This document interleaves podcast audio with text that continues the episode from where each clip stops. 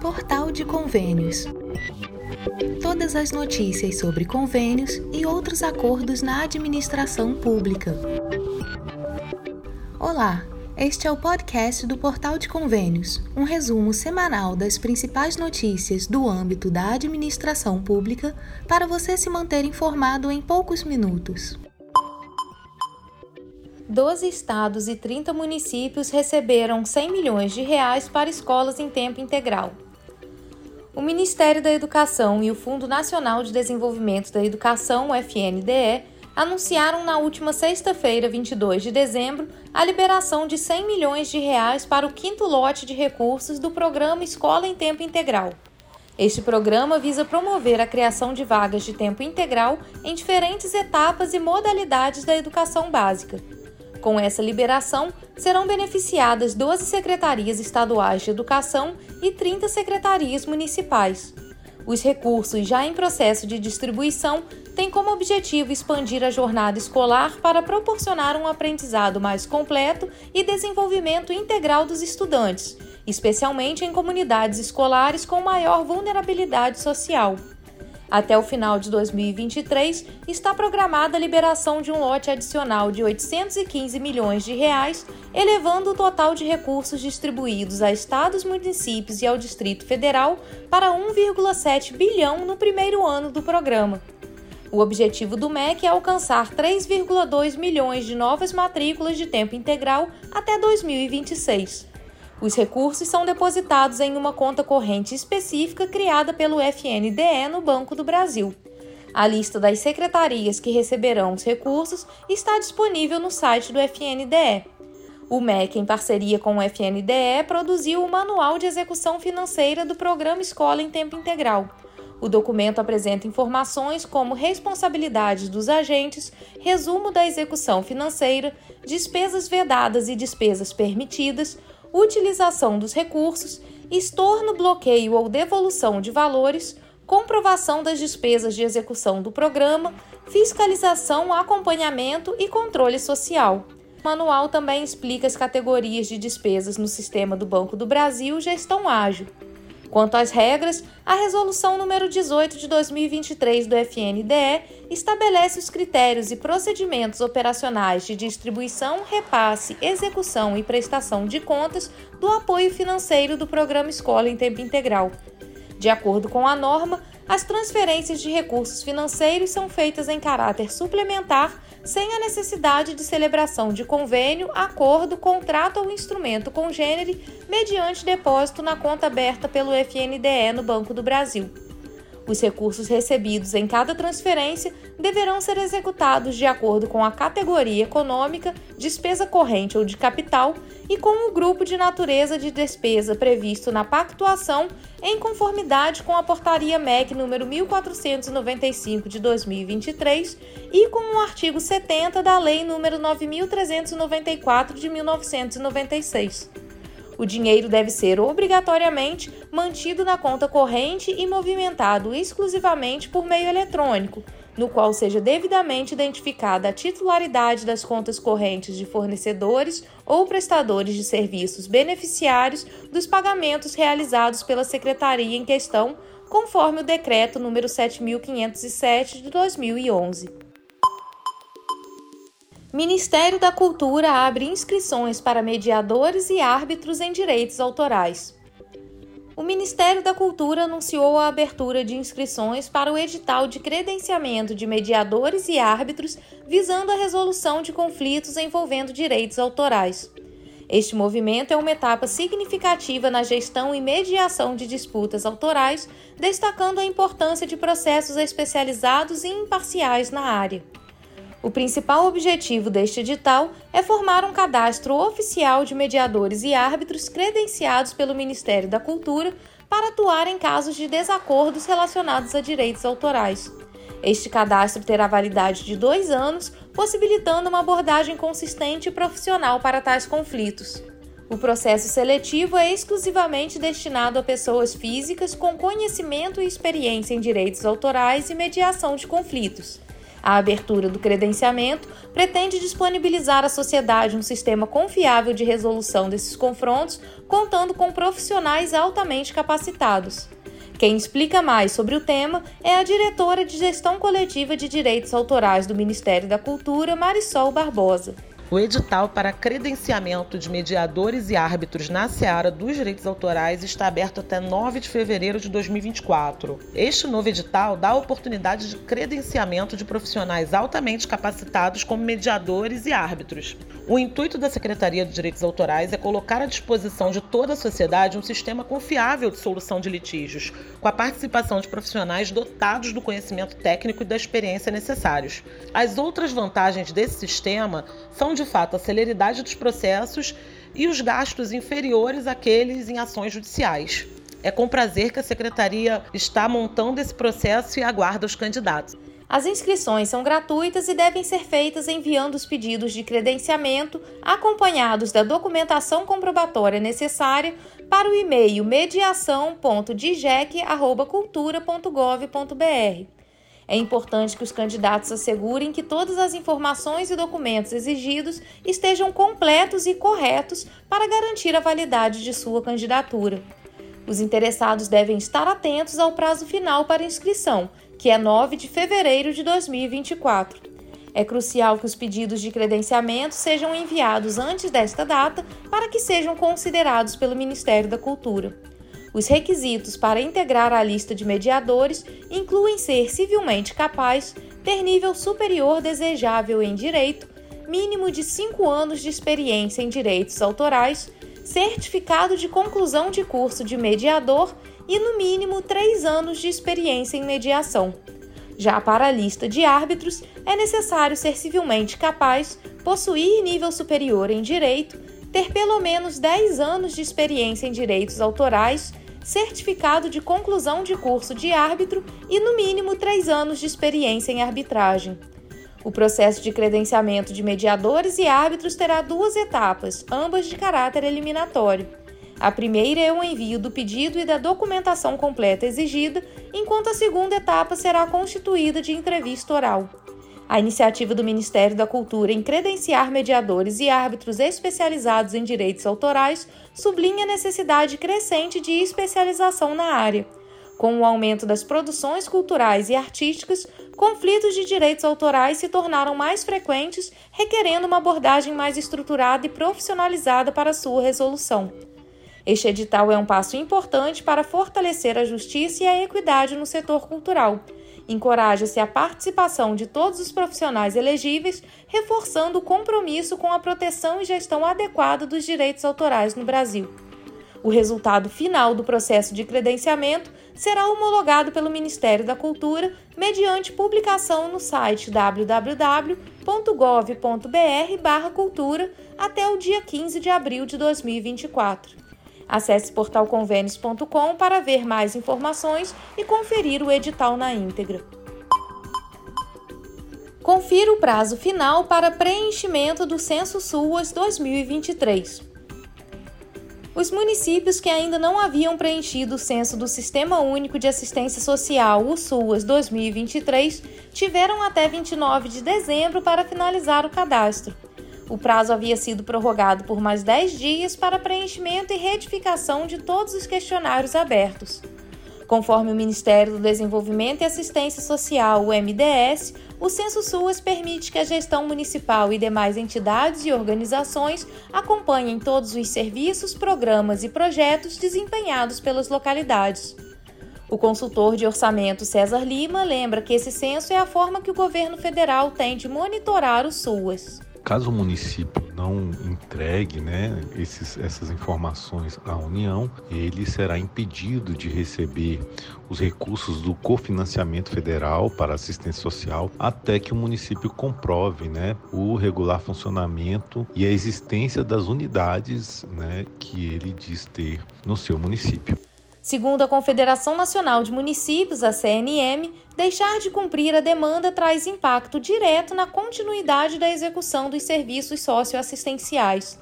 A CNM alerta que as gestões municipais também devem ficar atentas ao calendário de preenchimento dos sistemas de informação do SUAS e ainda à execução de recursos do cofinanciamento federal. No calendário é possível encontrar as datas para a prestação de contas do IGD SUAS e IGD PBF, o preenchimento do censo SUAS, a realização de relatório de gestão, a confirmação do CISC e a utilização dos saldos oriundos da Covid-19. O prefeito de Valparaíso de Goiás, Fábio Mossoró, do MDB, conta que está atento aos prazos para evitar prejuízos na execução dos serviços prestados ao município. Nosso município está se preparando para poder preencher todos os requisitos para que não tenha nenhum tipo de penalidade para as pessoas que realmente dependem do SUAS em nosso município. O prefeito de Planaltina de Goiás, delegado Cristian Mário, do PL, afirma que o preenchimento correto dos censos é a melhor forma de garantir ajuda para as localidades mais carentes. Através desses dados, o governo federal também tem informações para poder definir melhor as suas políticas de atendimento, né, principalmente a nossa população vulnerável. Os prazos do SUAS são os seguintes: Censo SUAS, 29 de dezembro de 2024, preenchimento e retificação dos questionários. Saldos da Covid-19, 31 de dezembro de 2024, data final para utilização dos recursos demonstrativo sintético da execução física financeira do exercício 2022, 29 de dezembro de 2023 para preenchimento DEF no SUAS Web e 29 de janeiro de 2024 para deliberação dos Conselhos Municipais de Assistência Social, IGD PBF 31 de dezembro de 2023, prestação de contas de recursos federais IGD PBF, relatório de gestão não possui prazo definido, e Plano de Ação 23 de janeiro de 2024 para o preenchimento do Plano de Ação e 22 de fevereiro de 2024 para o Conselho Municipal inserir parecer no sistema.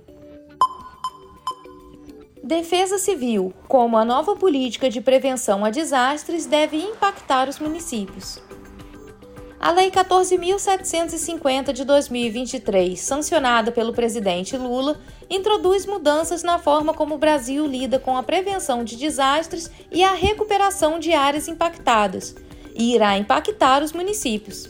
Originada do projeto de lei PL 2012 de 2022 do senador Eduardo Braga, do MDB do Amazonas, a lei foi publicada no Diário Oficial da União em 13 de dezembro. A legislação estabelece a Política Nacional de Proteção e Defesa Civil, delineando as responsabilidades da União, dos estados e dos municípios. Um dos principais focos da lei é o monitoramento de riscos em tempo real e a emissão de alertas de desastres com antecedência. Embora o Brasil conte com o Sistema Nacional de Proteção e Defesa Civil, o SIMPDEC, desde 2010, o país registrou mais de 4 mil mortes decorrentes de desastres naturais entre 1995 e 2019. Além do alto custo humano, esses eventos acarretaram um prejuízo estimado em 330 bilhões de reais aos cofres públicos. Essas informações fazem parte de um estudo conduzido pelo senador Eduardo Braga. Um exemplo marcante da necessidade dessa reformulação foi a tragédia em Petrópolis, no Rio de Janeiro, onde enchentes e deslizamentos de terra resultaram em 241 vítimas no verão do ano passado. Para aprimorar a prevenção e a resposta a desastres, a nova proposta legislativa enfatiza a responsabilidade dos municípios em monitorar zonas de risco diariamente, emitir alertas sobre potenciais tempestades e desastres e manter uma coordenação eficaz com o governo estadual e a União. Este enfoque visa fortalecer a capacidade de resposta e prevenção a desastres naturais em todo o território nacional. Outro aspecto importante da lei é a diretriz para a recuperação de áreas afetadas por desastres, visando reduzir riscos futuros para os habitantes dessas áreas e evitar a recorrência de eventos similares. O senador Marcelo Castro, do MDB do Piauí, defendeu a importância das mudanças. De modo geral, podemos considerar a legislação vigente como satisfatória no tocante à estruturação da política setorial de proteção e defesa civil. Contudo, decorridos mais de 10 anos da aprovação dessas leis, continuamos a assistir estarrecidos à ocorrência de desastres naturais que tiram a vida de dezenas, às vezes centenas de pessoas, sobretudo daquelas que moram nas encostas e outras áreas de risco. Diante das trágicas evidências que insistem em se apresentar ano a ano, existe a necessidade tão evidente quanto urgente de aprimoramento desta política. Castro elogiou os acréscimos feitos pela Câmara dos Deputados ao texto aprovado no Senado, em especial o capítulo que estabelece obrigações para empreendedores que exercem atividades de risco elevado. Os dispositivos incluídos pela Câmara dos Deputados vêm em boa hora impor ao empreendedor, público ou privado, a adoção de medidas preventivas de acidente ou desastre de acordo com o risco de acidente ou desastre o dano potencial associado ao empreendimento. A nova legislação sobre prevenção de desastres impõe às empresas a obrigação de realizar uma análise de risco prévia para seus empreendimentos. Caso haja alterações no projeto, as empresas devem desenvolver um plano de contingência, monitorar continuamente fatores de risco médio ou alto e executar exercícios simulados de evacuação e procedimentos de segurança com a população local. Essas obrigações devem ser atendidas de acordo com o nível de risco ou potencial de dano estabelecido pelo poder público. As empresas são também responsáveis por informar imediatamente ao Sistema Nacional de Proteção e Defesa Civil quaisquer mudanças nas condições de segurança.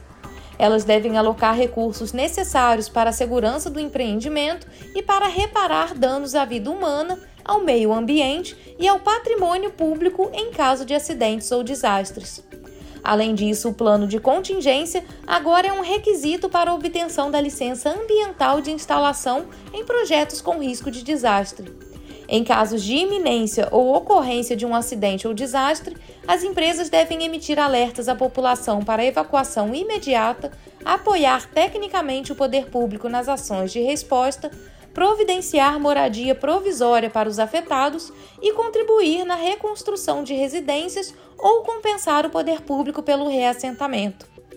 A presidente da Comissão de Meio Ambiente, Leila Barros, do PDT do Distrito Federal, celebrou os avanços introduzidos pela nova lei no sistema de prevenção e monitoramento de desastres ambientais. Almejamos liderar pelo exemplo, mostrando ao mundo que desenvolvimento e conservação dos ecossistemas podem e devem coexistir harmoniosamente. Quatro dispositivos previstos no texto do substitutivo da Câmara dos Deputados, aprovados pelo plenário do Senado, foram vetados pelo presidente Lula. Entre os quatro dispositivos vetados está a inclusão do termo ameaça no rol de definições de desastres. Na mensagem de veto, a presidência informa que, após ouvir o Ministério da Integração e do Desenvolvimento Regional, decidiu vetar o trecho por identificar contrariedade com o interesse público, dada a imprecisão conceitual do termo. De acordo com a justificativa, o dispositivo daria margem para interpretações amplas sobre o que poderia ser enquadrado ou não como ameaça no âmbito da Política Nacional de Proteção e Defesa Civil. O presidente vetou ainda trecho que determina a realização de repasses adicional de recursos a estados e a municípios com reconhecimento de estado de calamidade pública ou situação de emergência no âmbito do Sistema Único de Saúde para assistência prioritária e continuada à saúde física e mental de pessoas atingidas por desastres. Também sofreram negativa do Executivo trechos que estabelecem o prazo de 24 meses para a aplicação da lei e uma das medidas necessárias à redução dos riscos de acidentes ou desastres, como a competência de municípios, estados e do governo federal na missão de instituir e coordenar o sistema de informações e monitoramento de riscos e desastres, além de manter em plataforma digital única as informações referentes aos monitoramentos meteorológico, hidrológico e geológico das áreas de risco na justificativa, a presidência afirma que o dispositivo contraria o interesse público ao gerar redundância, sobreposição de esforços governamentais e possíveis custos adicionais, dado que o Brasil conta atualmente com o Sistema de Monitoramento e Alerta de Desastres Naturais e o Sistema Integrado de Informações sobre Desastres, ambos em operação e que atuam em cooperação com instituições intragovernamentais e intergovernamentais. FPM, últimos repasses de 2023, tem 12 prefeituras bloqueadas. Nesta última sexta-feira, dia 29, a União realizou um depósito de 4 bilhões e 572 milhões de reais nas contas das prefeituras brasileiras. Este montante, referente ao terceiro decêndio de dezembro, faz parte do Fundo de Participação dos Municípios, o FPM, uma vital fonte de receita para as cidades brasileiras. O FPM desempenha um papel crucial no orçamento dos municípios. Este fundo, essencialmente sustentado por impostos arrecadados pela União, é distribuído a todas as prefeituras do país em um sistema de decêndios, ou seja, a cada 10 dias.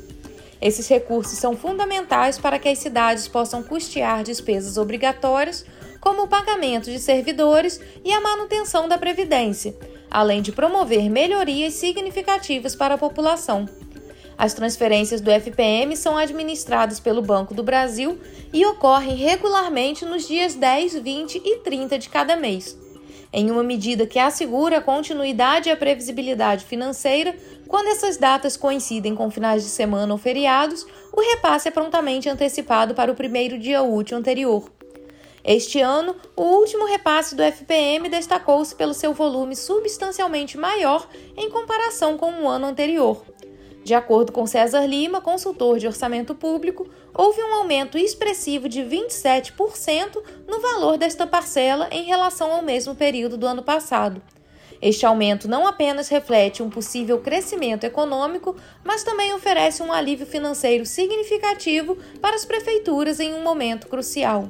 Essa parcela aí, que vem 21% maior do que o segundo decêndio de dezembro, foi pago agora no dia 20, e 27% maior que o mesmo decêndio do ano passado. Então temos aí um crescimento aí da receita, como vimos aí no comparativo entre 2022 e 2023. 2023 teve aí um crescimento expressivo de 7% em relação a 2022. E esse último decêndio do ano só confirma este crescimento em relação ao ano passado. Muitas prefeituras dependem do FPM para manter funcionando áreas fundamentais consideradas de primeira necessidade da população. É o caso, por exemplo, da cidade de Colina, em São Paulo, que possui cerca de 18 mil habitantes. O prefeito Diego Tarrá, do PSDB de São Paulo, explica a importância do fundo. Todos nós, prefeitos, dependemos das arrecadações, né? E o FPM, que é o Fundo de Participação dos Municípios, é uma, uma arrecadação principal, né? E a importância é muito grande porque nós estamos falando de receita para nós podermos atender toda a demanda da nossa cidade. Pesquisa feita junto ao Sistema Integrado de Administração Financeiro, CIAF, do governo federal, revelou que na quarta-feira, 27 de dezembro, apenas 12 municípios estavam impedidos de receber recursos federais, inclusive o FPM. Normalmente, a lista de prefeituras bloqueadas é maior, mas ao final do ano, muitas prefeituras se empenharam para sanar as pendências justamente para não perder o último desbloqueio do Fundo de Participação dos Municípios. Os bloqueios do CIAF podem acontecer por diversas razões, entre elas a ausência de pagamento da contribuição ao PASEP, dívidas com o INSS com a inscrição da dívida ativa ou falta de prestação de contas no Sistema de Informações sobre Orçamento Público em Saúde, o CIOPS. Acesse portalconvênios.com e confira a lista dos 12 municípios que estavam bloqueados.